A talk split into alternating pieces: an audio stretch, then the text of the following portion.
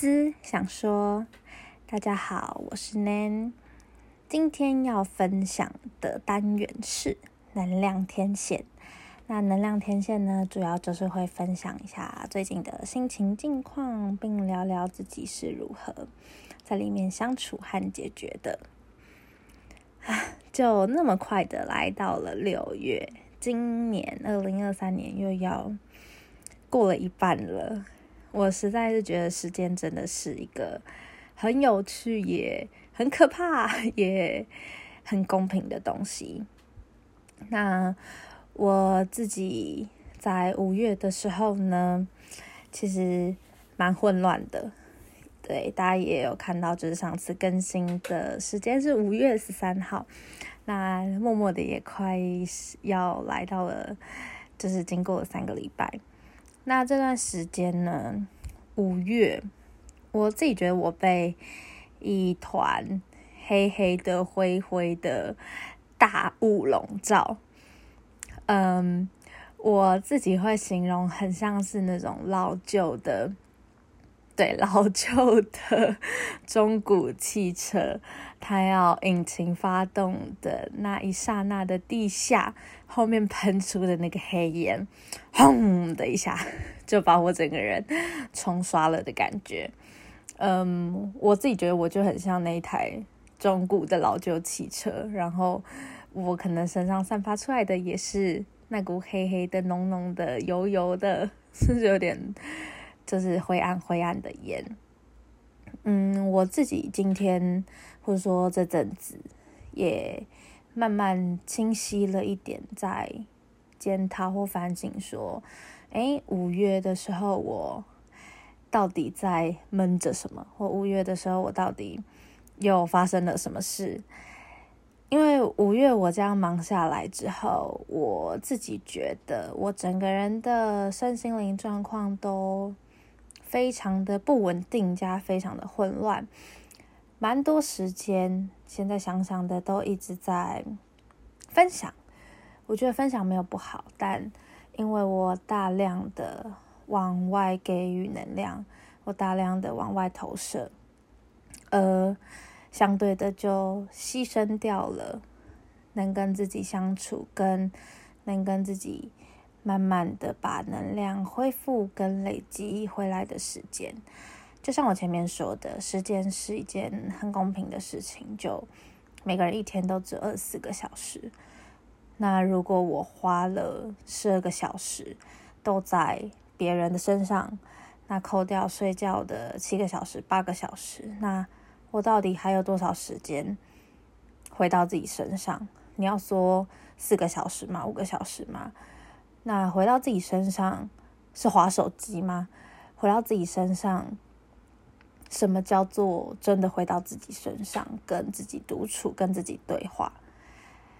嗯，这段时间呢，我的生活跟我的工作，我自己觉得工作可能没有到一团糟，但我的生活是一团糟。那怎么样去确认自己的生活一团糟呢？从在浴室里面慢慢堆积起来的衣服，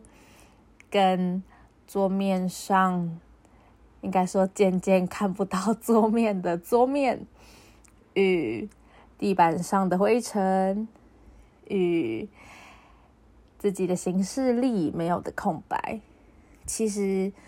在在的都慢慢的显示说，我现在是一个饱，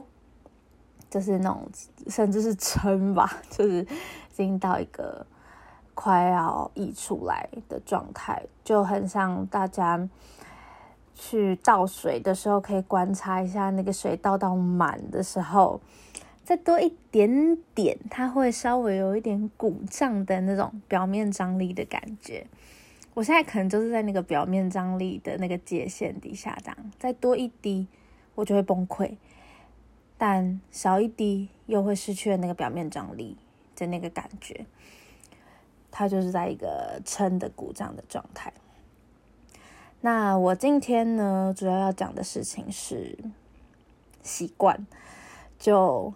我最近发现了习惯这件事情。如何在我的生活当中拯救了我？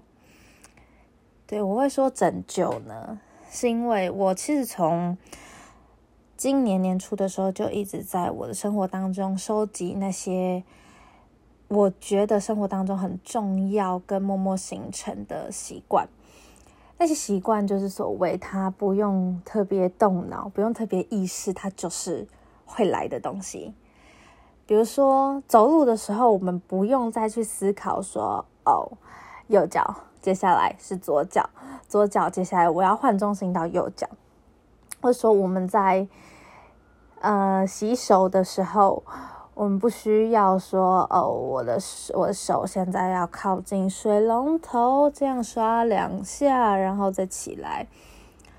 或者甚至我们在折衣服的时候，不用刻意的说，好，我现在要衣服的右边折到衣服的左边，再把领口收起来，巴拉巴拉之类的。我最近在生活当中一直不断的在去搜集这些习惯。那那些拯救呢？我会说是拯救，是因为我发现这些生活当中不用多加思考的习惯，在一天当中的时间，如果出现的足够的话，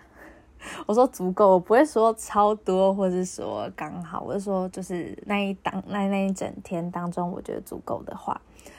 我其实整个人的身心灵状态跟工作效率。会提升加稳定很多。打个比方好了，我自己最近啊，到至少到录 podcast 的这个当下为止，我收集到的我自己很喜欢的习惯，跟很觉得可以拯救我的这些生活习惯有：呃，洗衣服、洗碗、折衣服，还有剥虾。洗澡，嗯，我目前可能就是这些，我会继续慢慢收集的。那我会说，我就是慢慢的，我从这些我上述讲的这五个当中，我是想了，他们其实都很日常。那那些日常的动态其实很有趣，就拿洗碗跟折衣服这件事情当做例子好了。我发现他们都是一个重复性很高的日常生活习惯。那那个重复性很高呢，就因为我已经习惯这么做了，而且我也不用去想说，哦，我的碗现在要洗哪里？哦，我的水现在要冲哪里？哦，我现在衣服要折哪里？的，我不用过度的把所谓脑袋。身心灵的精力耗在这件事情上面去思考，所以呢，我在重复的运作这些事情当中，我的身体是有在动的。那我的脑袋呢？其实因为不用有过多的专注力在这件事情身上，它就已经达成一个所谓从以前到现在累积的某种指令式的输入，就是在我的。就是体内如果还有一个电脑系统的话，就是复制贴上，复制贴上。然后我的，应该说我的灵魂，它就又空出了更多的时间，透过在这个洞当中，我有空间，可以在洞当中去想其他事情。而我不是就只是呆坐在那里，让我的身体静止，什么一动也不动，然后的思考，而是我发现我自己很常透过在做这些重复性的生活行为，或者说生活的习惯当中去进行思考，或是说悟出一些道理。比如说，很长，就是我自己很常在就是。一直坐着思考到完全生不出东西的时候，我就会去洗澡。然后呢，我真的觉得洗澡有一股魔力在，就它好像那个水龙头一打开，然后莲蓬头把水这样从我的头顶冲刷下来的时候，就好像什么宇宙的能量嘛，就会突然这样灌进，或者说洗净了我的身体的这一切。烦闷啊，所谓误会啊，所谓苦难啊，然后我好像就是在浴室洗，透过洗澡这个过程进行了一个重生跟重新整理，就很像我们在用电脑的时候会一直按那个重新整理的键一样。洗澡对我来说就是一种重新整理。那洗澡的时候这件事情真的非常有趣，因为我很常在洗澡的时候，呃，想清楚了，我一直坐在 电脑前面，就是或是坐在椅子上，一直想不出来的，我之后到底要怎么接下去？比如说，不管是创作上，不不管是文字书写上，或是行程的安排，或是那些情绪纠结的点，好像洗澡这件事情的重复跟惯性，因为我不用特别的要去思考，呃，就在这个洞当中，我去觉察了自己没有好好正视的，或是。因为这个空间的被打开，这个空间的被注入，而让我去发现了一些我纠结的面相，或是我纠结的地方。这样，嗯，想要跟大家分享一个身心学的方方法嘛，算方法嘛，或者说一个课程，叫做费登奎斯。那详细就是，其实大家可以上网查费登奎斯是什么东西。它其实就是一个身心疗愈。有关于身心学的一些自我修复的一个方式。那我其实，在上费登奎斯的时候，它就有一个东西叫做洞中觉察。我其实觉得这件事情对我有非常大的影响。它就是透过一些很微小的动作跟指令，去让你意识到自己身体的惯性，去让你意识到你自己思考的惯性。那透过这个洞中觉察呢？我记得我第一次上费登奎斯的时候，我上完是非常之生气的。一下课我就马上冲去老师旁边表达我的愤怒。好，那我先说说那一次上课我为什么会那么愤怒？因为那天老师就是在就是引导我们，就是躺在地板上，然后透过一些指令式，然后让我们去。想我们会怎么样运作跟运动，我们的身体跟我们的脑袋到底是怎么样的去思考？那我记得那一天我们就是只做了右边，然后其实我的右后肩胛骨有旧伤，所以其实我在做的时候其实非常的不舒服，因为一直运动到右边，可能当下我也非常的极致的想要去达到老师的要求。比如说，他那个时候给一个指令是，呃，我们就躺在地板上，双脚弯曲，然后感觉你的右手中指要去靠近你的右脚脚后跟，然后我就在这个指令下拼命的想要让我的右手中指靠近我的右脚脚后跟。那当然，我这个拼命跟我这个奋力的状态呢，就会牵连到我的肩胛骨在做代偿，呃，就是应该说。代代为偿还我这个身体运动的，就它会让这一个地方呢会更加的不舒服，因为我用错了力气。然后我就在想，说我一定要做到我的右手中指去碰到我的右脚脚后跟，然后我就痛到不行。好，反正就是好，回到大休息室就躺着之后，老师说好。我们起来，但其实当下我右边非常疼痛的时候，我就在想说，没关系，等一下做左边我就可以平衡回来了。我就这样洗脑我自己，等下做左边就可以平衡回来了。我疯狂的这样洗脑我自己，我说好，这个痛没关系，等下就可以平衡了。就就在老师说好来坐起来的那一刻，我想说，嗯，那可能就是聊聊分享一下，结果就下课了。就在老师说下课的那一刻，我气到不行，我想说，哈。下课了，哈！我刚刚还想要想说要坐左边的时候来补偿我的右边疼痛，然后那一刻我真的是像火山爆发一样，马上冲到老师旁边说：“我觉得我在气我自己。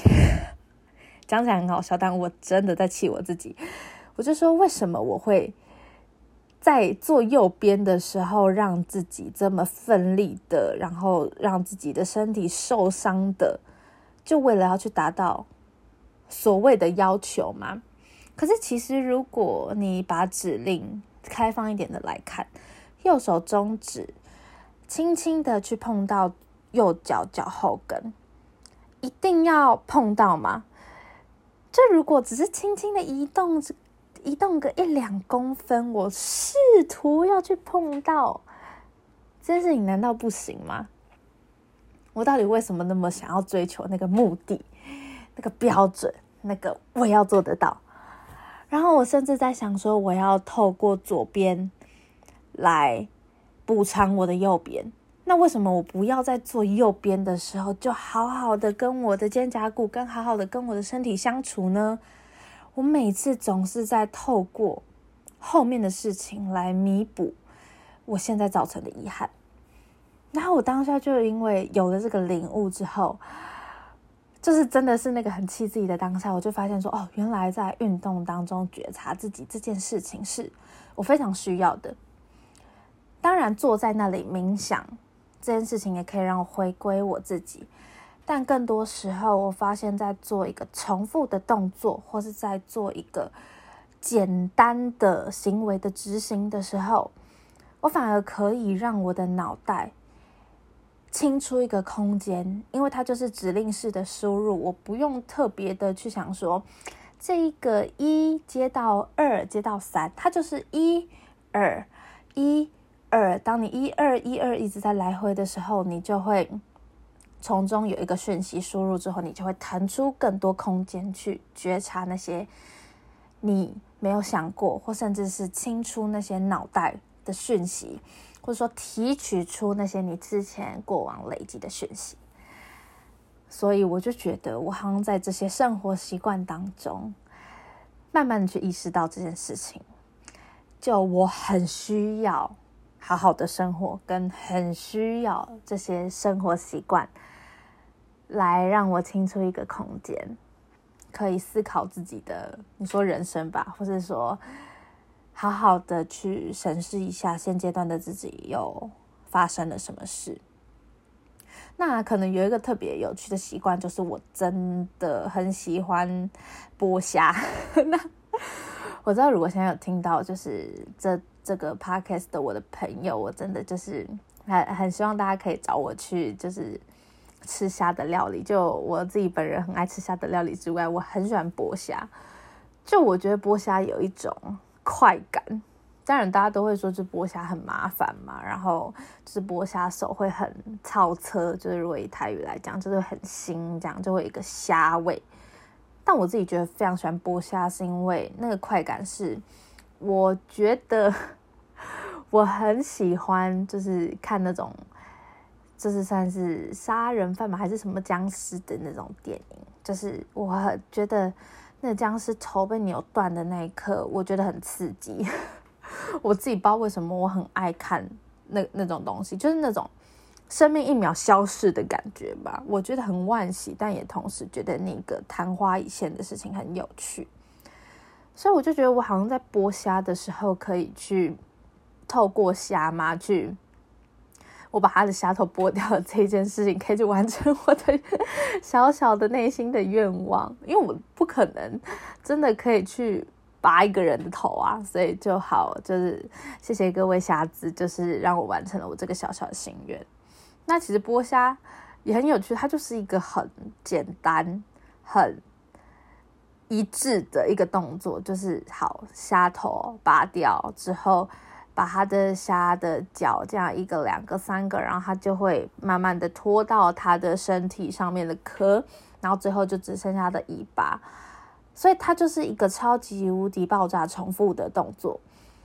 然后因为我就是我的外公外婆家，他们就是是渔业的，所以我从小其实就是有蛮多，就比如说蛤蜊啊、虾子这些东西可以吃。然后我是到长大之后，我才发现说，我怎么这么喜欢剥虾？就我其实我不见得跟，其实我就是没有办法把整盘的虾子吃完，但我就是很享受那个在剥虾的过程，甚至我不不见得是要自己吃，而是我就是会把整盘剥完，然后分送给大家的那一刻，就我就觉得剥虾真的是一件很。简单、很快乐、很不用动脑袋的事情，所以我就就是诚如刚讲的，就它跟洗碗、折衣服这些事情一样，我就可以腾出很多空间，在剥虾的时候去思考我自己的人生，可能大家就很好奇说，哎，那剥虾的时候到底可以思考什么样的人生？我觉得我自己觉得剥虾的时候，我真的蛮常思考生命的，就是它是虾子跟我们一样，它都曾经是一个蛙跳跳的东西，就是它是一个活着的东西。那它现在变色了，从一个铁灰色，然后煮熟变成红色，然后端到我的面前，然后我现在把它的衣服把它壳层层脱掉之后，它变成了我。嘴巴里面的食物，就我其实真的蛮常在这些事物上面得到一些灵感上面的启发，因为我真的觉得所有东西，因为他们都是人制造出来的。比如说，如果物件好了，就是物件为了方便，是因为是人制造出来的，所以它一定有这个人赋予的灵魂。那虾子呢？虾子本身它就是一个动物嘛，那它也有它自己的灵魂存在。所以我觉得每个生命都是很珍贵的。那我真的就是常常会去思考这些很抽象的问题，从这些我们看似没有生命，或是。跟我们距离很遥远，或者说所谓不是人人类的东西身上，去珍惜，或者说去发现自己存在的珍贵，去认可，或者说去感谢自己存在的珍贵。那最后呢，我想要讲，刚刚讲了很多习惯跟惯性嘛，那其实也很感谢，就是前三年疫情的关系，然后。让我慢慢去发现，说其实我的生活当中很需要这些所谓家事嘛，或者所谓说这些生活习惯的累积。那因为五月实在是忙到爆炸，我就很像回到疫情之前，甚至比疫情之前还要更加忙碌的的状态，就好像一直赶赶赶赶赶。然后我的五月就是，我不知道，我现在想想，很像五头苍蝇在飞。就是永远都有下一个目的地，然后把自己的行程塞到满，然后也觉得啊，我可以，我可以。但现在就真的是在还债，就是我身心灵有累到的感觉，而且也有，就是真的很需要好好休息的心情，这样。所以我就在想，我那天忘记听到了一个 podcast，在就是我忘记听到哪一个 podcast，他就在讲，如果疫情这三年啊。教我们的是要好好的面对变化，好好的生活，好好的跟自己独处的话，那这应该是一份礼物才对。如果这疫情的三年我没有学到这件事，我没有领悟到这件事情的话，那这份礼物应该是在疫情之后，我们要带着这份礼物继续生活下去，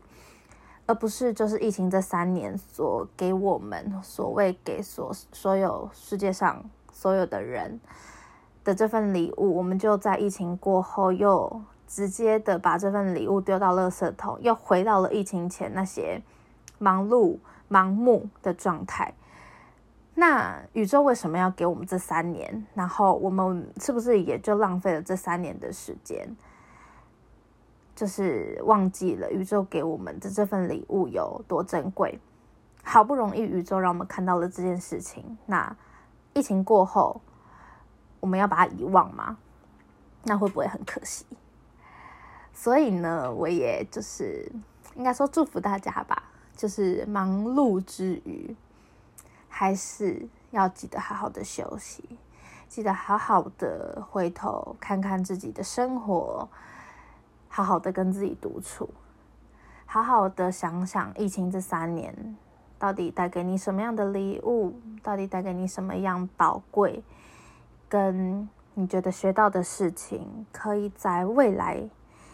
在所有的变动当中，继续保持着某一种流动，